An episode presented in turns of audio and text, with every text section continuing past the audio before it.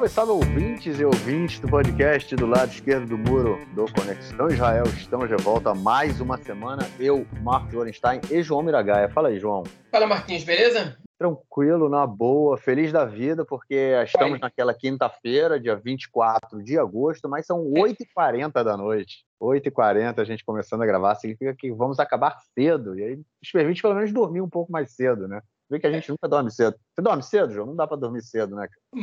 O mais cedo que eu consigo dormir, às vezes, é às 9 da noite. É, é às 10 da noite. Não, é cedo. Pô, não, não mas 10, é 10, 10 da noite, não, é. Mas não, muito eu, poucas eu, vezes. Eu, quando eu consigo dormir 11 e meia da noite, eu tô feliz, cara. Mas eu vou geralmente até meia-noite. Meia-noite às seis é o meu período. Mas tudo é. bem, tá de boa, tá de boa. Muita coisa para fazer, não dá para parar, não, não tem como parar. Mas é isso. É agora que aquelas férias, né? Criança, criançada tá de férias, João? Estão de férias, tem mais uma semaninha aí. É aquela alegria, né? Criançada de férias é alegria dentro de casa. Aquela correria, aquela coisa boa.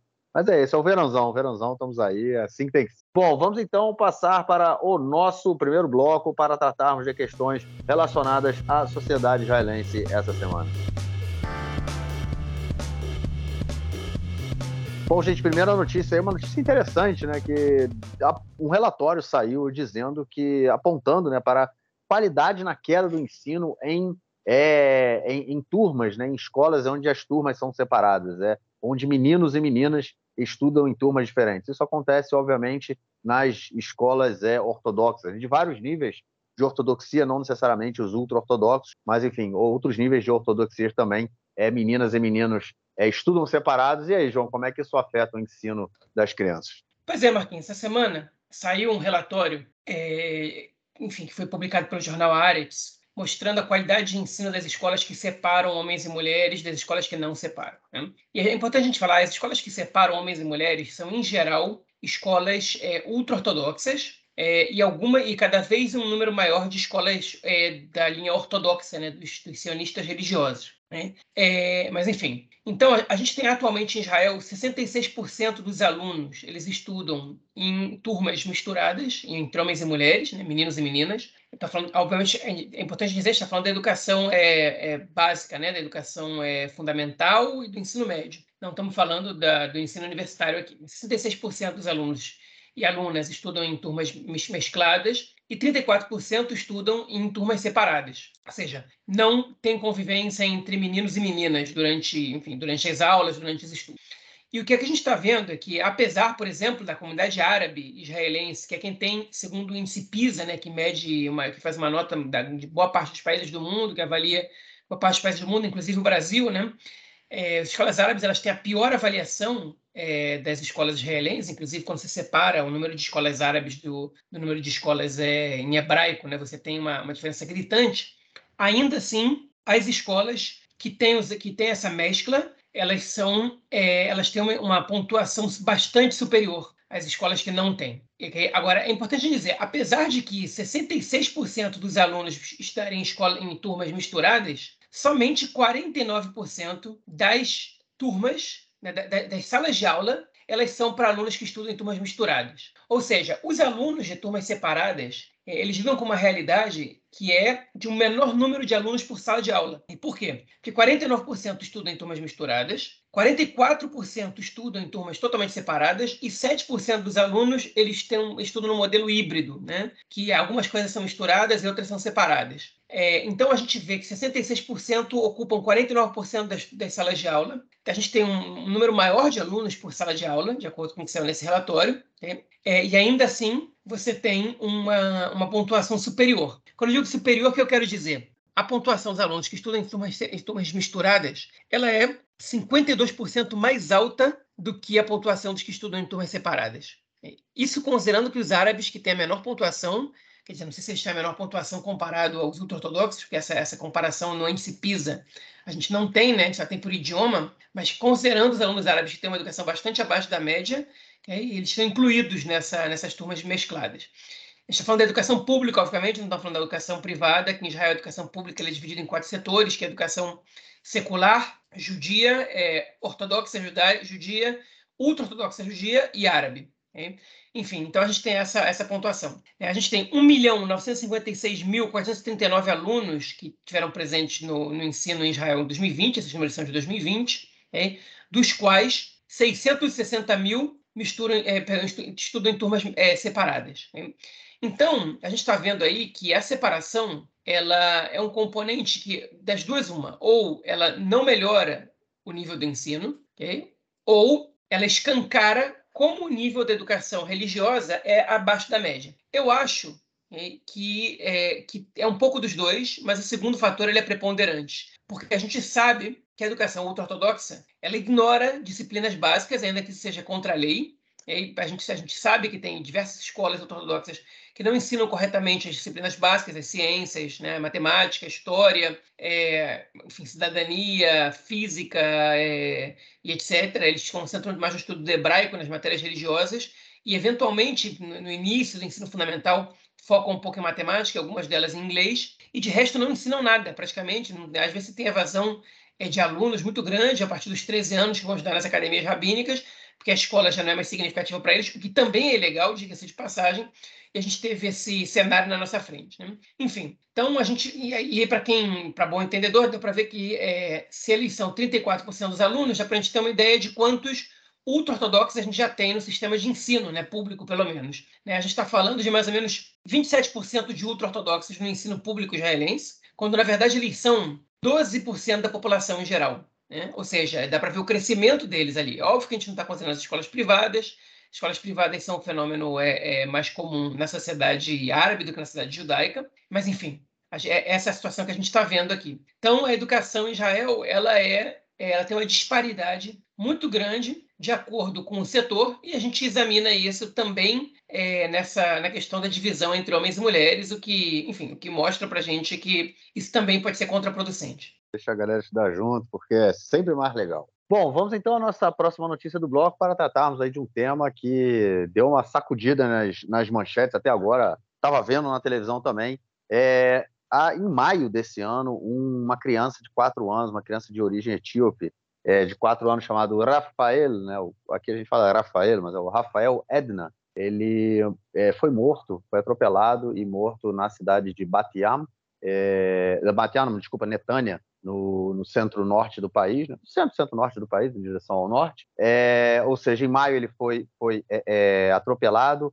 É, uma senhora de 80 anos o atropelou, ela não parou para prestar socorro, fugiu e desde então começou aí. Ela foi, obviamente, é, a polícia foi investigar, mas nada saiu até agora. A polícia, na verdade, queria apresentar é, uma, um, um indiciamento dela, so, é, mas sem dizer que ela que ela deixou de quer dizer que ela deixou de prestar socorro, mas sem levar em conta aí o fato de que o, o menino morreu, enfim, que coisas que a, a, acentuariam né, a pena dela e a, o processo que ela levaria nas costas. Nessa segunda-feira houve uma manifestação da população é, é, de parte né, da, da, população etíope do país em Tel Aviv.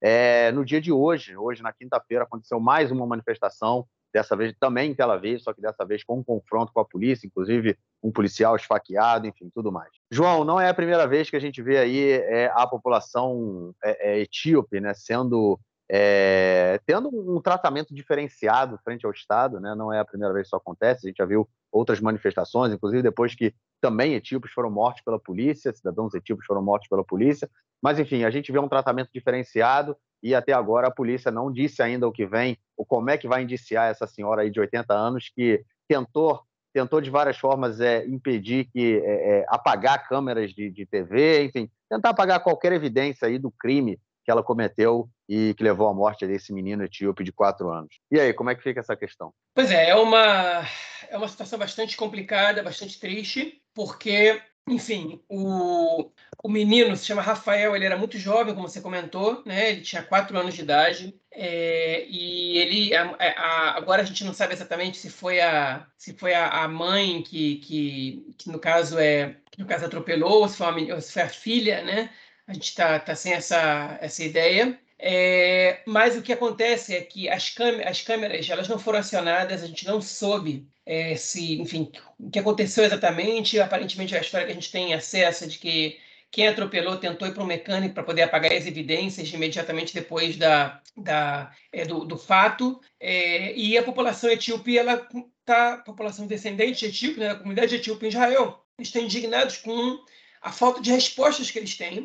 Eles já são muito desconfiados, com toda razão, do, do, do Estado, né, que, que, não, enfim, que não lhes dá é, atenção, que não, que não mostra interesse por eles. E é, eles saíram para protestar um dia, dois dias, até que, na, na ausência de respostas, eles é, fizeram uma manifestação bastante grande ontem em Tel Aviv, e eles aprenderam com os manifestantes da reforma judicial, talvez eles já tenham ensinado que as manifestações etíopes elas sempre foram é, significativas nesse aspecto, né? É, de, de, de, de, desobediência civil e até de criar confrontos com a polícia, é, eles, enfim, desceram até a Estrada Yalon, que usualmente é bloqueada pelos manifestantes contra a, o golpe judicial, é, e entraram em confronto com a polícia. A polícia foi muito violenta, eu vi as imagens batendo em gente que estava no chão já, e etc. Enfim, no caso é que, é que a manifestação ontem fez muito barulho e aí toda, toda a mídia está falando disso agora. Né? Não é mais uma nota de rodapé, não é mais uma notícia de 20 segundos na imprensa, agora todo mundo fala disso. Então, todo mundo está entendendo qual é, qual, é, qual é a receita para ser escutado aí. Né?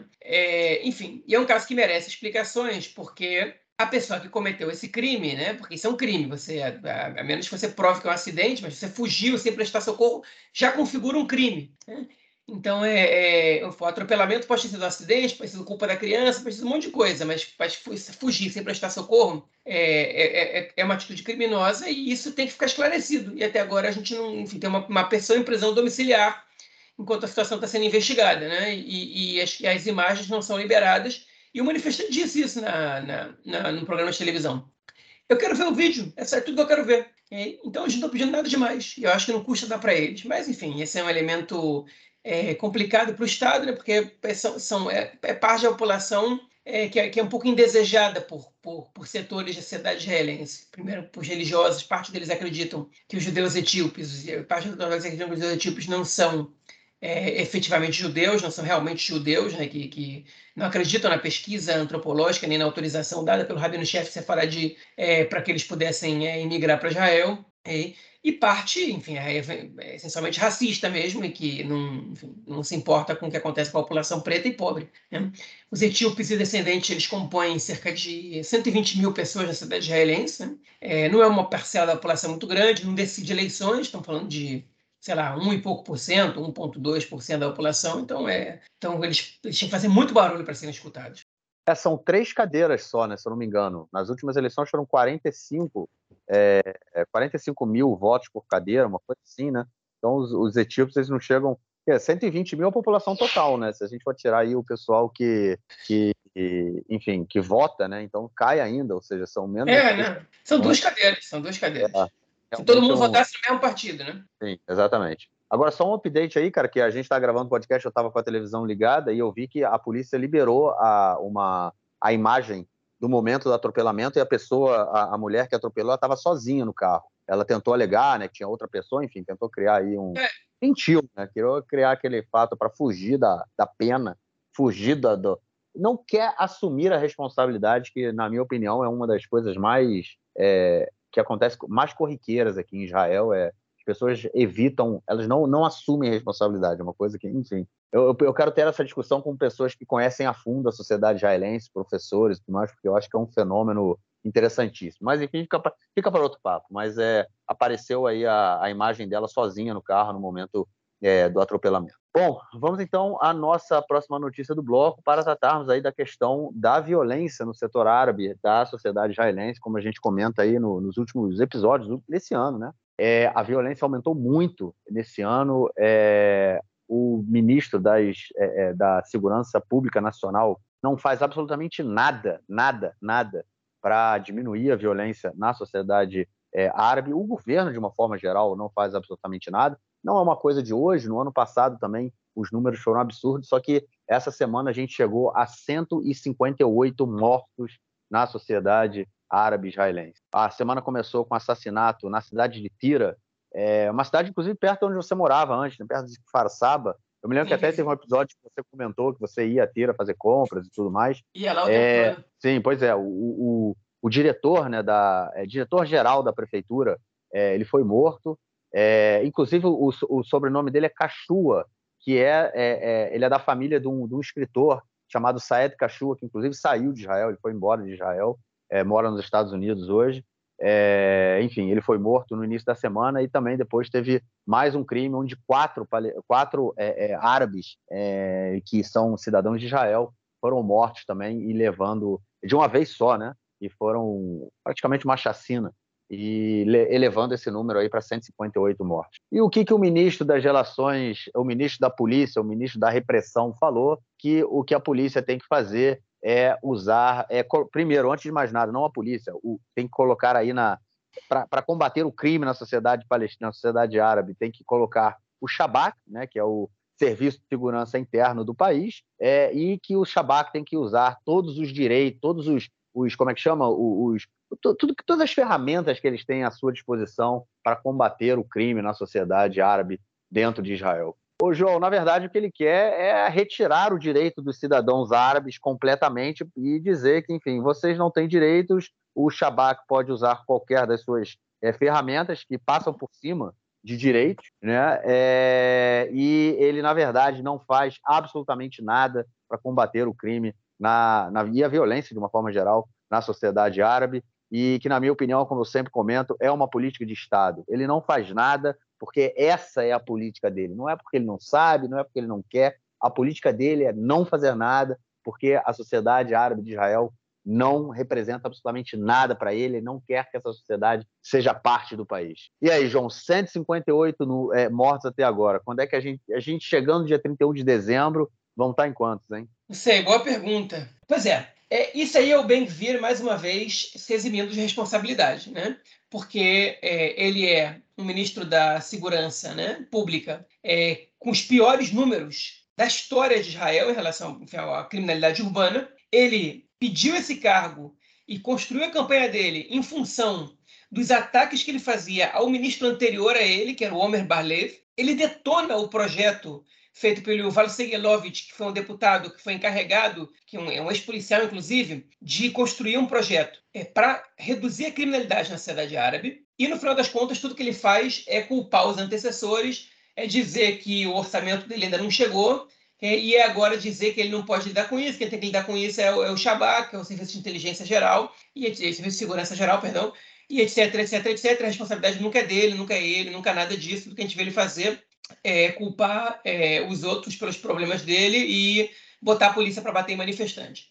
E teve uma discussão é, na, na, mídia, que, que, na verdade o ex-parlamentar né, do partido Meretz, o Yusuf Frisch, ele, fe, ele fez um comentário dúbio, né, que ele disse que o Ben-Gvir, é, isso, isso é a política dele. E ele chama o primeiro-ministro Netanyahu para intervir nisso que não pode ser que esse, que esse seja a política do, do governo, né? que essa é a política do Ben-Gvir, que morram árabes e que os árabes fiquem com medo e que, e que o, primeiro-ministro tem que intervir nisso. E, e, em continuação, ele falou que esse é um ministro fracassado, que, que, que não consegue fazer nada e que está fracassando no seu cargo. Vou dizer uma coisa, o Issam Frisch teve um problema de, de contradição lógica muito grande aí. Porque se esse é o objetivo do Ben-Gvir, e eu acho que é, ele não é fracassado, ele tem, é um êxito, enfim, ele, tem sucesso na sua política, porque é, ele está conseguindo causar terror na sociedade árabe israelense, né? o medo ele é generalizado, nunca morreu tanta gente lá, e não só lá, né, na Cisjordânia também, mas enfim, é, e isso, isso atinge o objetivo dele, que é fazer com que as pessoas não queiram ficar aqui, que as pessoas tenham medo, é, e que as pessoas vivam mal, para que vão embora daqui né? ou morram ou vão embora. Né? Ele quer eliminar essa população árabe, embora ele não diga dessa maneira. Né? A minha tradução, minha, minha tradução da política do, do Ben-Gvir é essa, baseado em tudo que ele já disse antes, né? sobre, sobre quem, a quem pertence essa terra, qual o papel dos árabes israelenses, etc, etc. Eu estou aqui traduzindo a política pública dele em função dos seus discursos no passado, né? no passado recente. É, então ele não é fracassado. Né? Ele, ele seria fracassado se ele estivesse tentando conter, se ele estivesse tomando alguma atitude, se ele tivesse trazido algum projeto para isso. Ele não é fracassado. Né? O problema é que a maioria da população não está satisfeita com essa, com essa situação. Então, para a maioria da população, a nota dele é baixa. Né? A avaliação que ele recebeu na pesquisa do Israel há três semanas, que é de um ministro que é pior avaliado no seu cargo. 69% da população rejeita o Ben-Gvir, contra, se não me engano, 17% que o aprovam como ministro, o resto é neutro. Né? Enfim, então ele é, ele é, o mais mal avaliado de todo o governo, de todos, na verdade, todos os, os averiguados nessa, enfim, os perguntados nessa, nessa pesquisa. Né? Então, essa é a situação. Né? É, é, fracassado ele não é, ele é muito é, exitoso. É, mas esse êxito dele tem um, tem um custo para a carreira política dele, se Israel continuar sendo um país democrático. Bom, esse era exatamente o comentário que eu queria fazer é, sobre essa questão. Né? Ele realmente tem sucesso na política dele. A política dele é realmente essa: é criar um ambiente pior ainda para a população palestina residente de Israel, é para que eles deixem o seu, o seu, seu espaço, suas casas, seu, suas, suas cidades, enfim. É isso que ele quer. É realmente, eu acho que é o único o único projeto do governo que tem sucesso hoje, porque é uma política de governo, é uma política de Estado. Ela não é nova, não é uma coisa nova isso que acontece. A gente no ano passado a gente já teve um recorde, foi a primeira vez, foi um recorde absurdo assim de é, é, palestinos residentes de Israel que, que foram mortos. E agora a gente vê isso estourando a, a números absurdos, muito piores do que a gente viu no passado. E um governo que não faz absolutamente nada, um ministro que não faz nada, um governo que não faz nada, porque é realmente essa a política. E aí eu concordo com o que o Issal e Freire falou. É a política de Estado. Não, eu já fiz esse comentário em outros episódios também. E, enfim, cada dia que passa só fica mais claro. Né? Eu acho que só vem reforçar esse, esse meu argumento. Eu acho que nada. É, é, o objetivo é, da mesma forma que na, no, nos territórios ocupados, a gente tem os colonos é, fazendo pogrom, é, destruindo propriedade, matando pessoas, com o objetivo de expulsá-los, essa é a política do governo aqui é, com, a, com a população palestina. Só que são níveis diferentes, porque aqui, dentro da linha verde, você ainda tem um Supremo Tribunal de Justiça né, e um Estado de Direito. Do lado de lá da linha verde, do lado direito do muro, né, é, um, é uma política de ocupação, uma política militar. Né, o que a lei que gere a, a, aquela região é lei militar. Né, ou seja, é, tudo que os colonos fazem tudo mais, ela entra num outro espectro, né? Então, a gente vê um nível de violência muito maior do que a gente vê aqui.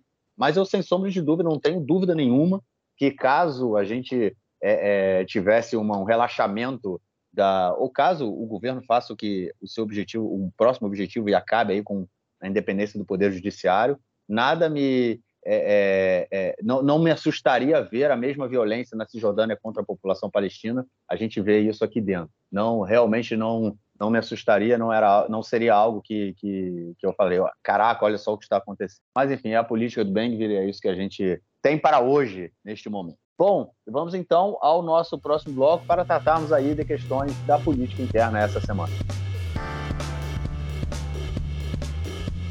Bom, gente, governo governo de férias, né? O parlamento está de férias, está parado aí nas férias de verão. Até agora nada nada acontece. É, são os dias bem lentos, né? Coisas quase a gente não vê muita, muitas movimentações, mas essa semana o ministro da Ocupação, que também é o ministro das Finanças, o Bezalel Smotrich, ele aprovou um projeto é, de que vai liberar aí 3,2 bilhões de shekels para Jerusalém Oriental, a parte palestina de Jerusalém, que conta aí com 40% da população da cidade. Obviamente que nunca viu um investimento sério é, é, feito na, na, região, né? A gente comentou que isso não, nunca foi feito nem do lado esquerdo do muro, quem dirá em Jerusalém, só foi anexada em 67, é, e isso também nunca aconteceu, só que agora o governo visa aí liberar 3,2 bilhões de cheques, que dá mais ou menos 800 milhões de dólares em torno disso. É, e esse nome, esse projeto é o projeto Homes, né? Porque Homes, Homes vem da, é, da palavra Hamesh, que é cinco, e esse projeto aí tem cinco pontos, né? São, seriam investimentos em cinco áreas diferentes. E a gente tem investimento na, na educação, investimento em projeto, né, em urbanização, investimento em infraestrutura, investimento em, em emprego, né, em Taçucá, e investimento também em serviços para os cidadãos. Ô, João, é, enfim, 3,2 bilhões de shekels esse dinheiro sai do papel ou eles vão fazer de tudo para impedir que a população palestina de Jerusalém receba esse dinheiro? Porque, afinal de contas, nem o Ben-Gvir, nem os Smotrich estão a fim de dar dinheiro para a população palestina, porque, ele, afinal, de, afinal de contas, eles não querem, não os querem do lado de cá da linha, seja ela qual for. E aí, cara, como é que fica? Pois é, Marquinhos, mas aí que mora a pegadinha. Por que eu digo isso? Porque é óbvio que, que boa parte dos setores desse governo não está nem aí para a população árabe, muito menos para a população árabe palestina é, de Jerusalém Oriental ou de qualquer outro lugar. Só que esse plano é, de, enfim, de investir em Jerusalém Oriental é um plano típico de quem quer, é, de quem não quer dividir a cidade. Né? E é por isso que os palestinos de Jerusalém Oriental, parte deles, se opõem a esses investimentos que o governo de Israel faz é, na cidade, porque eles sabem que, enfim, que, que se Israel pode investir, construir, colocar o sistema de educação funcionando ali, os correios, o transporte público em Jerusalém Oriental, isso significa que Jerusalém é uma cidade unificada, que é tal qual a direita israelense quer cravar e que qualquer futura negociação para a divisão do território jamais inclua nenhum pedaço de Jerusalém. Então, por isso que é, a população é, árabe de Jerusalém Oriental, a população palestina de Jerusalém Oriental, é, apedrejava o, o, o, VLT de Jerusalém que passa, quando passava pelo, pelos bairros de Jerusalém Oriental, que ainda passa, no caso, né, pelo bairro de Shuafat, por exemplo, ou ali perto pelo Portão de Damasco, na Cidade Velha,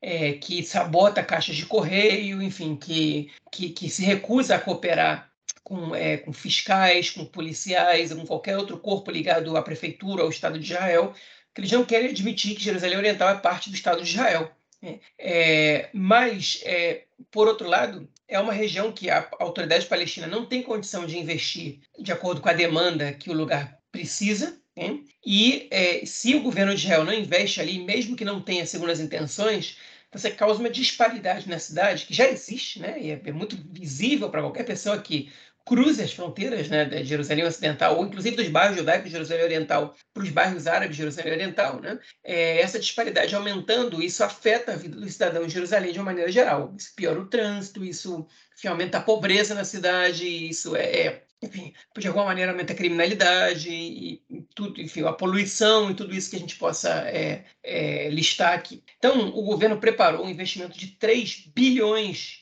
de shekels, né, que equivale a mais ou menos, é, na cotação atual, uns 800, 900 milhões de dólares, para investir em Jerusalém Oriental, dos quais é, a maior parte, não a maior parte desse dinheiro, mas o maior investimento, né, no caso de 800 milhões de shekels, que equivale a mais de 200 milhões de dólares, é, eles vão é, para escolas do ensino fundamental é, do, da, da sociedade árabe palestina de Jerusalém Oriental.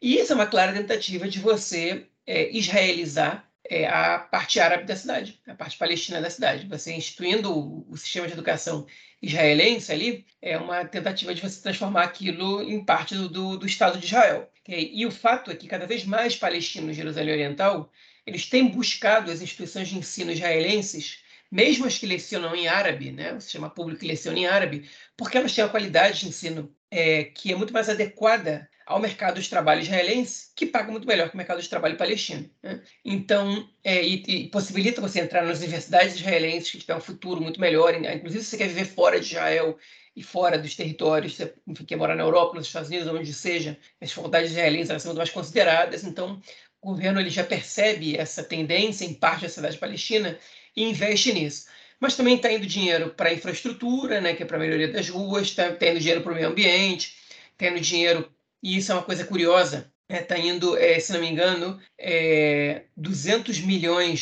de, de shekel para investir é, na construção civil que vai gerar, é, no espaço de três anos, 2 mil, 2 mil é, novas é, unidades habitacionais por ano nos bairros de Jerusalém Oriental para a população árabe, que é uma coisa que não é comum. Né? Mas, enfim, tem investimento na área do, do, do bem-estar social, né, que é, enfim, aqui em Israel, na verdade, essa expressão de bem-estar social, ela se, ela se refere principalmente a, a cuidados específicos com populações vulneráveis, né, que é, que é onde estão os trabalhadores, enfim, os servidores sociais, etc., onde eles trabalham principalmente. Né? É, você tem, é, enfim, você tem uma série de outros investimentos na indústria, em serviços públicos para os habitantes, como, por exemplo, na saúde também, e etc. É, enfim, na, na, infraestrutura de energia. Já ler tudo aqui para vocês, né? o Arex fez um quadrinho mostrando quanto era investido em cada parte, né? É, mas acho que isso já, já ficou claro. O objetivo do governo, na verdade, é lidar com um déficit gigantesco, e é uma, uma coisa que eles são obrigados a fazer, que, e ao mesmo tempo que eles tiram lucros disso. O único veto que teve foi do Smotrich, que vetou o investimento em programas de preparação para a população árabe palestina de Jerusalém Oriental para ingressar no, nos, nos, é, nos, estudos de ensino superior é, em Israel, nas universidades e nas faculdades.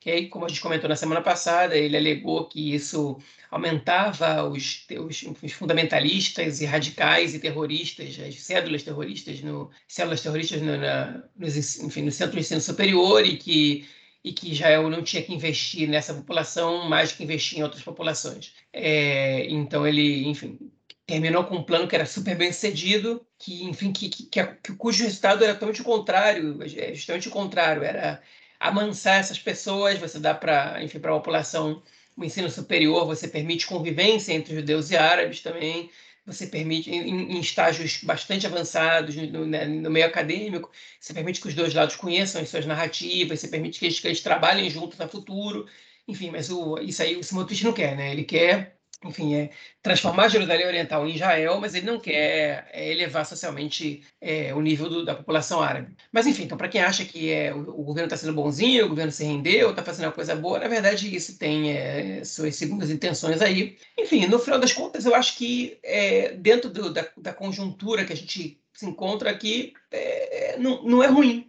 porque pelo menos você melhora um pouco a situação de vida daquelas pessoas, né? E, na verdade, na, na pressa que as pessoas têm, que elas vão ficar sem, sem, sem ruas pavimentadas, elas vão ficar sem é, energia elétrica, enfim, vão ficar sem, vai ficar com habitacional, é melhor que elas tenham, mesmo que, que os objetivos sejam é, incorporar, é, é, enfim, anexar esse território a Israel ao futuro. Né? No caso, Israel já considera anexado, mas a comunidade internacional não. É, mas, enfim, eu acho melhor que essas pessoas possam viver uma vida digna é, do que as segundas, do que me preocupa as segundas intenções desse governo. Enfim, eu, primeiro porque eu sou otimista a longo prazo é, e segundo porque, enfim, eu acho que que tem, tem, coisas que são urgentes, né? E você não pode ficar, ficar esperando é, é, o ideal acontecer e as pessoas passando necessidades enquanto isso. É, eu só tenho as minhas dúvidas de é, se realmente isso vai sair do papel, se a gente daqui a um ano vai estar falando nisso, enfim, não vai nada, nada de novo vai acontecer. É, há cerca de tem uns cinco ou seis anos, mais ou menos, foi a última vez que eu fiz um passeio com uma organização chamada Ir Amim, é a Cidade dos Povos, né? que é uma organização é, de Jerusalém que ela trata justamente de todas as questões relacionadas à cidade, né? É, e faz uma série de pesquisas, enfim. É, e eles fazem também esses passeios por Jerusalém Oriental para mostrar a realidade, justamente essa discussão se a cidade é foi unificada ou não, se a gente tem uma Jerusalém ou duas, né, Jerusaléns, no caso. É, e aí a gente tem, é, naquela época, que já tem cinco ou seis anos, eu me lembro que já foi dito que a gente que tinha um déficit de duas mil salas de aula em Jerusalém Oriental, ou seja, a gente está falando de 40% da população da cidade, cerca de 400 mil pessoas, 350, 400 mil pessoas. Se a gente for levar, é, é, levar em consideração que cada sala de aula tem entre 30 e 35 alunos e duas mil salas de aula, ou seja, 70 mil crianças de Jerusalém Oriental há cinco anos atrás não tinham onde estudar. Né? Eu acho que também mostra aí por que, que as pessoas vão, por que, que eles vão buscar também é, o, o, ensino é, na, na, na, parte judaica né, da cidade. Que não acontece também, não é, não é muito, não é algo muito comum também, né? Até porque o ensino na parte judaica parte do princípio que eles falam hebraico. Isso também não é comum, não acontece, né?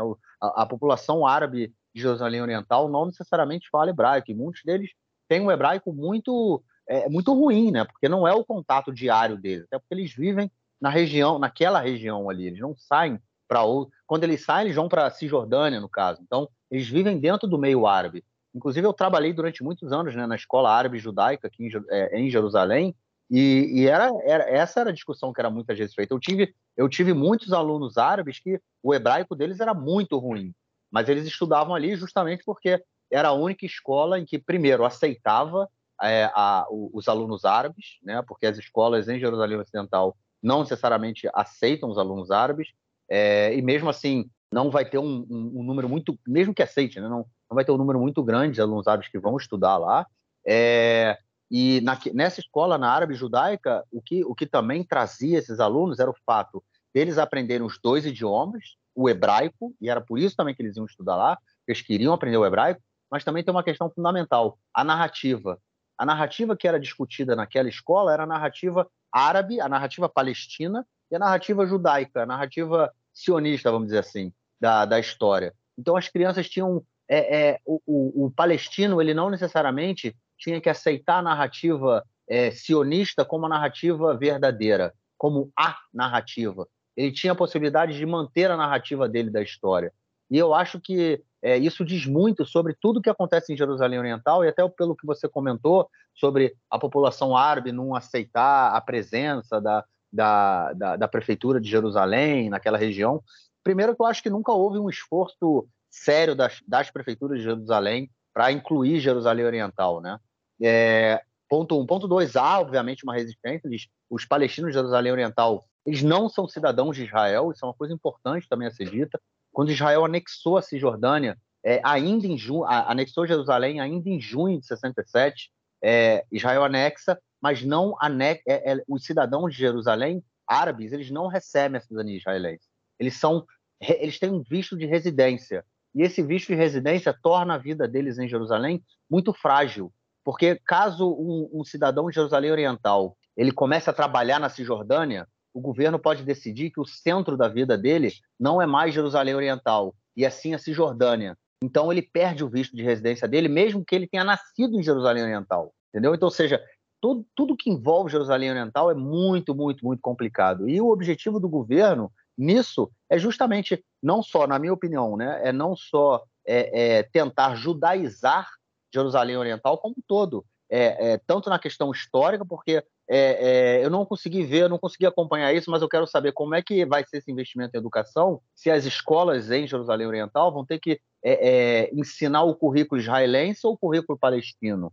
As crianças, quando terminarem o seu estudo, elas vão fazer as provas para entrar nas universidades israelenses ou palestinas. Eu acho que tem uma série de discussões aí que a gente que, que não estão muito claras, que eu acho que mostram que o objetivo do governo nada mais é de criar uma possibilidade de judaizar de forma mais fácil Jerusalém Oriental. Lembrando que a gente tem assentamentos em Jerusalém Oriental, a gente tem é, turismo religioso é, é, é em Jerusalém Oriental, é, escavações né, de, de, supostos templos, enfim, judaicos em Jerusalém Oriental e, e a Jerusalém de Davi, enfim, que o objetivo é, é que tem como objetivo é, é, dizer que aquilo ali pertence aos judeus. Né? Então, quando a gente, quando eu vejo um projeto desse, é uma coisa que me, me chama muito, né? Me faz, ó, tem alguma coisa estranha aí, tendo em vista que a gente tem mais de 50 anos de que a cidade foi anexada, né? É, e nada foi feito até agora. Quando eu vejo um projeto desse, me deixa muito, me deixa de, com a orelha em pé, vamos dizer assim. E sabendo também que tem tem um projeto para a construção de um teleférico em Jerusalém que vai, vai ligar ali a região da Cinemateca que é perto do, do Hotel King David, para quem conhece, até Jerusalém, até a Cidade Velha, passando por cima do bairro de Silwan, é, que é um bairro palestino, ou seja, olha só o que eles querem construir em Jerusalém. Não, isso não está dentro desse, desse orçamento, tá? Mas enfim, essa é a ideia. A ideia é transformar Jerusalém Oriental também, de, é, é, controlar mais facilmente o que acontece em Jerusalém Oriental, na minha opinião. E quando eles dizem que a, na construção aí de parques é investimento né, na, na, é, na, na parques né, nacionais e tudo mais, par, os parques nacionais, não só em Jerusalém Oriental, mas também na Cisjordânia, eles são usados como forma de ocupação, porque no momento em que um parque nacional é criado, você fica, você impede a expansão urbana. Ou seja, Jerusalém Oriental, que já é uma região completamente é muito pequena, completamente povoada, né? Que nunca houve um plano de expansão da região, um plano, uma política pública de expansão da região. Quando você vê agora é, esse tipo, é, querendo você, o governo querer, querer construir mais parques nacionais, na verdade, o objetivo é impedir que aquela população continue crescendo ali, é, continue construindo ali. É, e o objetivo, como sempre, como da mesma forma que a gente comentou lá no início do podcast sobre a política do bem, na minha opinião, é fazer com que os palestinos de Jerusalém Oriental, em algum momento, abandonem a região. Só que Jerusalém é muito, muito, muito mais sério do que, do que qualquer outra cidade. Né? Jerusalém tem um, um simbolismo muito forte. Jerusalém acabou sendo a única coisa, a última coisa, não a única, mas a última coisa com que os palestinos ainda podem se pegar com força e, e discutir a questão do conflito, né? Então, quando eu, eu vejo um investimento desse vindo do governo, de um governo desses, é, é muito estranho para mim. É muita, é muita, assim, é fé demais não cheira bem, né? Aquele pode esse, esse ditado serve justamente aí, é perfeitamente nesse nesse caso. Bom, é isso. Vamos então ao nosso próximo bloco para tratarmos de questões da política externa essa semana. Bom, gente, essa semana a gente teve aí mais um atentado, um atentado que aconteceu perto do assentamento de Beit Haggai, na Cisjordânia, ao sul de Hebron. É, deixou uma, uma mulher morta é, e um homem é, em estado grave, ele ainda está tá no hospital. Eram três pessoas dentro do carro. O homem foi dar carona para essa mulher, para é, Batsheva Nigri, inclusive era, era casada com um brasileiro. Ela, a Batsheva e uma das filhas dela entra, pegaram carona com um homem e o, é, o, o carro foi atingido por tiros. A Batsheva morreu e esse homem está internado em, em estado grave mais um atentado, mais mortes acontecendo. É, depois disso, obviamente, houve incursões do, do, do, do, exército de Israel em Hebron, em busca dos terroristas. Duas pessoas foram presas aí, suspeitas de terem cometido assassinato. Depois a gente viu mais aí confusão, mais violência entre é, manifestantes palestinos é, e militantes palestinos também, né? E a força e, e o exército de Israel. Inclusive um, um sniper israelense dando um tiro na cabeça de um, de um palestino por trás, ele estava de costas, tomou um tiro na cabeça. É, e até que ontem a gente vê o ministro da Segurança Pública Nacional, ele mesmo, o Benito Gvir, na televisão, no canal 12, né, o canal principal aí, canal de televisão do país. Ele estava no, no jornal das oito e ele dá uma declaração falando que o direito dele e da esposa dele e dos filhos dele de viver e transitar pela Cisjordânia é muito, é, é, é, é, muito maior do que o direito dos palestinos de transitarem pela Cisjordânia. Nesse momento, tinha no estúdio também um jornalista árabe chamado Muhammad, e ele simplesmente pede desculpa para o Muhammad, fala Sliha Muhammad, pelo que ele estava falando. Racista e defensor do apartheid, João. Que mais falar de Benito Gvir? Não, Marquinhos, eu vou, eu vou fazer uma correção leve sobre o que o Ben falou agora na, na tua fala, né, que você parafraseou o que ele disse, porque dessa vez ele deu uma escorregada que é, é que até para ele sai mal. O Ben-Gvir, ele tem de um tempo para cá, ele também é advogado, para ele não ser impedido de concorrer por, por comentários racistas e tudo, ele ele é como, como a gente pode dizer isso? Ele lapidou o discurso dele é, para que esse não soasse racista, porque tem membros do partido dele que foram que tiveram suas candidaturas impugnadas pela justiça por conta de racismo. Então, ele não fala, ele, ele, em geral não fala os árabes, ele em geral não, enfim, não fala esse tipo de, não usa esse, esse, tipo de expressão, né? Ele se refere a terrorista, e se refere a criminoso, e se, enfim, isso aí,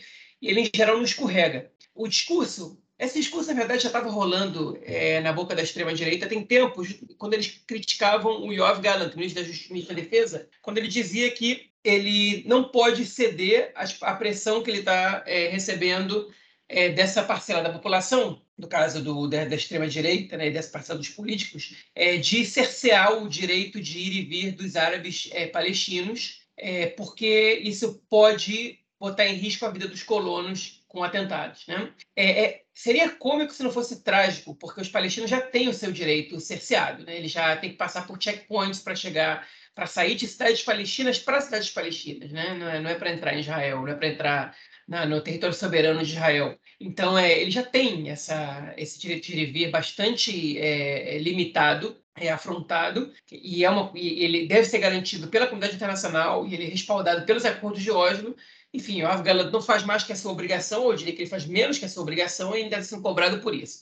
Eu, o Ben-Vir, o que ele quis fazer foi é, repetir esse discurso. E no momento que, é, que ele foi questionado sobre se não seria uma afronta aos direitos humanos é, proibir, enfim, limitar ainda mais o direito de ir e vir dos palestinos ali para proteger os colonos que estão indo de um lado para o outro, ele diz o seguinte, que o direito, o meu direito de viver e de transitar, da minha mulher, dos meus filhos, já que eles vivem em assentamentos, é, é maior do que o direito dos árabes de ir e vir. Ele não disse palestinos, ele disse dos árabes. Okay? E aí esse discurso não tem como não cair no racismo, porque ele está fazendo uma separação ali entre judeus e árabes, não é nem entre israelenses e palestinos, ele pode falar da ocupação, isso, etc. Ele diz que não existe ocupação. Não é. Não é essa a questão. Ele pode dizer que o status ali é diferente, porque ali existe um controle militar, existem os acordos de Oslo. Mas não, ele não disse isso. Ele falou dos árabes. Okay? Ele não falou dos árabes, ele falou, ele falou dos árabes de, da Judéia e Samária, que é como é, a direita israelense, até agora atualmente, até o mainstream israelense, lamentavelmente adotou essa terminologia, se refere a Cisjordânia. Né? Então, é, é ele, ele Ali ele fez um comentário bastante problemática do ponto de vista legal, inclusive. Eu espero que a Suprema Corte esteja atenta a isso, porque é, enfim, é, isso não pode acontecer. O ministro do Estado, ninguém deveria poder dizer isso, o ministro do Estado, muito menos. Né? É, enfim, e aí ele soltou esse comentário, ele foi detonado por um milhão e meio de pessoas, entre eles a Bela Hadid, né, a modelo é, descendente de palestinos, modelo norte-americana descendente de palestinos, que eventualmente é, dá pitaco sobre é, ou, ou, ou fazem, gera alguns enfrentamentos com, com, ministros e políticos israelenses, já bateu boca com, com a Elet Shaked, com Naftali Bennett, e agora foi a vez do Ben-Gvir, ela não exatamente bateu boca, ela só fez uma crítica a ele, ela disse que a vida de cada ser humano é igual umas nos outros, uma coisa muito básica, muito óbvia e muito correta, eu não sei se o Ben-Gvir vai responder isso, né? porque responder isso também é dar uma, enfim, é acusar o golpe, né? Ele vai dizer o quê? Que não, minha vida vale mais que a dele, ele já disse que o direito dele já é maior do que o dos outros, dizer agora que a vida dele vale mais? Acho que aí vai, enfim, é, o melhor que ele tem a fazer é ficar quieto. Mas como ele é, como ele é um sujeito imprevisível e de, e de percepção é, intelectual é, é bastante controversa e limitada, ele pode fazer um comentário sobre isso. É, enfim, eu não estou nem entrando na questão do caráter dele, senão, enfim, posso ser processado. É, mas esse foi, esse, foi, esse foi o que aconteceu. O atentado, obviamente, a gente condena, né? a gente não quer que ninguém perca a vida, mas ninguém, nem palestinos nem israelenses, o atentado é condenável. É, enfim, atacar pessoas que estão em trânsito, enfim, civis, nunca é correto. É, posso discordar que essas pessoas deviam estar morando ali, eu posso discordar é, das posições políticas dessas pessoas, mas, enfim, eu não concordo com, com um ataque físico a eles, com, com a morte dessas pessoas só por isso. É, mas, enfim, aconteceu mais um episódio para essa para esse ciclo de violência que a gente está, enfim, cansado de falar sobre ele aqui. É isso, acho que além disso ele também ele mostrou, deixou claro o apartheid, né? Enfim, finalizou mostrando claro o apartheid, é, que são que é o que ele defende, duas leis, enfim, duas duas relações diferentes para as duas populações, não só dois, ele não quer dois estados para dois povos, ele quer duas leis diferentes para dois povos em um estado só. Mas enfim, esse é o Benito Gvir. Bom, é isso. Vamos então ao nosso próximo bloco, não. Vamos ouvir o camarada Henry Gauski, que mandou o seu áudio com a coluna desta semana. Manda aí, Henry. Olá, amigos do lado esquerdo do muro, tudo bem com vocês? Ron Dermer, ministro de Assuntos Estratégicos de Israel, disse acreditar que o eventual programa nuclear civil da Arábia Saudita deveria ser realizado sob supervisão dos Estados Unidos, não da China. A declaração é polêmica, uma vez que a posição histórica israelense é de oposição a qualquer projeto nuclear na região. Ainda em agosto, Dermes se encontrou com o secretário de Estado norte-americano Anthony Blinken em mais uma conversa sobre o potencial acordo de normalização de relações entre Israel e Arábia Saudita. O ministro faz parte do círculo de pessoas que têm acesso direto ao primeiro-ministro Benjamin Netanyahu. O canal 13 da TV israelense cita uma fonte anônima com proximidade a Netanyahu que parece confirmar a posição. Israel não descarta o programa nuclear saudita, mas primeiro quer saber qual seria o nível de monitoramento norte-americano do processo, qual seria o nível de envolvimento e qual seria, entre aspas, a apólice de seguros de Israel, e aí, consequentemente, elaborar uma posição clara sobre o assunto, disse a fonte. As declarações de Dermer não parecem ter sido ocasionais ou fruto de uma iniciativa pessoal do ministro, uma vez que ele não tem autonomia para sugerir num programa de TV dos Estados Unidos que Israel poderia conviver com um eventual projeto nuclear da Arábia Saudita. A fonte ouvida pelo canal 13 parece confirmar essa tese. Políticos fazem isso em todo o mundo. Soltam balões de ensaio de forma a testar a recepção pela sociedade, pelos demais políticos e pelos meios de comunicação. E usam assessores diretos ou pessoas de confiança para levar adiante essa estratégia. Se a resposta em Israel for muito negativa, Netanyahu poderá repensar os passos ou a forma de comunicá-los. O atual governo, que não tem exatamente muitas realizações a apresentar, aposta num acordo com a Arábia Saudita como sua maior conquista internacional. E, caso esse acordo com os sauditas se concretize, será mesmo um feito histórico, já que Israel passaria a manter relações com as principais monarquias sunitas do Golfo Pérsico, fato capaz de alterar o curso das dinâmicas regionais. No entanto, está claro que essa conquista específica exigirá de Israel uma série de ações. Sob o ponto de vista geopolítico, uma das mais importantes delas é a flexibilização do que até este momento era uma certeza de todas as administrações anteriores, independentemente de questões ideológicas, a oposição a programas nucleares regionais, o que sempre foi encarado como aspecto fundamental de garantia de segurança e superioridade tecnológica de Israel, além do temor quanto ao início de uma corrida nuclear. Aparentemente, Netanyahu está disposto a aceitar essa troca, flexibilizando, portanto, uma posição histórica de Israel. É isso, meus amigos. Um bom programa para vocês e até a próxima semana. Valeu, Mestrão. Obrigadão e estamos aí na semana que vem. É... Bom, agora sim, vamos ao nosso próximo bloco para ouvirmos então o comentário do camarada Nelson Burdi, o esporte. Manda aí, Nelson. Meu caro Gorenstein, amigos do Conexão Israel do lado esquerdo do muro. Mandar um abraço para o João, que ontem estava acompanhando, ontem na quarta-feira estava acompanhando pela televisão o jogo do Maccabi Haifa. É, o Maccabi Haifa nas eliminatórias para a Champions League, para a Copa dos Campeões da Europa de futebol. À noite no estádio Sami Ofer, da cidade de Haifa. O jogo passou também pela televisão. Maccabi Haifa 0, Young Boys também zero. O jogo de volta será na terça-feira na Suíça. É difícil, novo empate aí leva para os pênaltis. Vamos ver se o Maccabi Haifa consegue beliscar e avançar e chegar novamente à fase de grupos. É uma situação complicada. Foi um jogo apertado, o estádio estava lotado, muita gente foi ao estádio, muita gente veio de outras cidades também para apoiar o Maccabi Haifa, mas ficou no 0 a 0. É isso aí, um grande abraço. Valeu, mestre, brigadão. E também estamos te esperando na semana que vem. É, João, algo mais a declarar ou a gente fica por aqui, cara? Podemos ficar por aqui. Beleza, ficamos por aqui então nesta quinta-feira, cedo da noite, e nos falaremos então na semana que vem para gravar o nosso próximo episódio. Valeu, cara, forte abraço. Abraço, até mais. Valeu, tchau, tchau.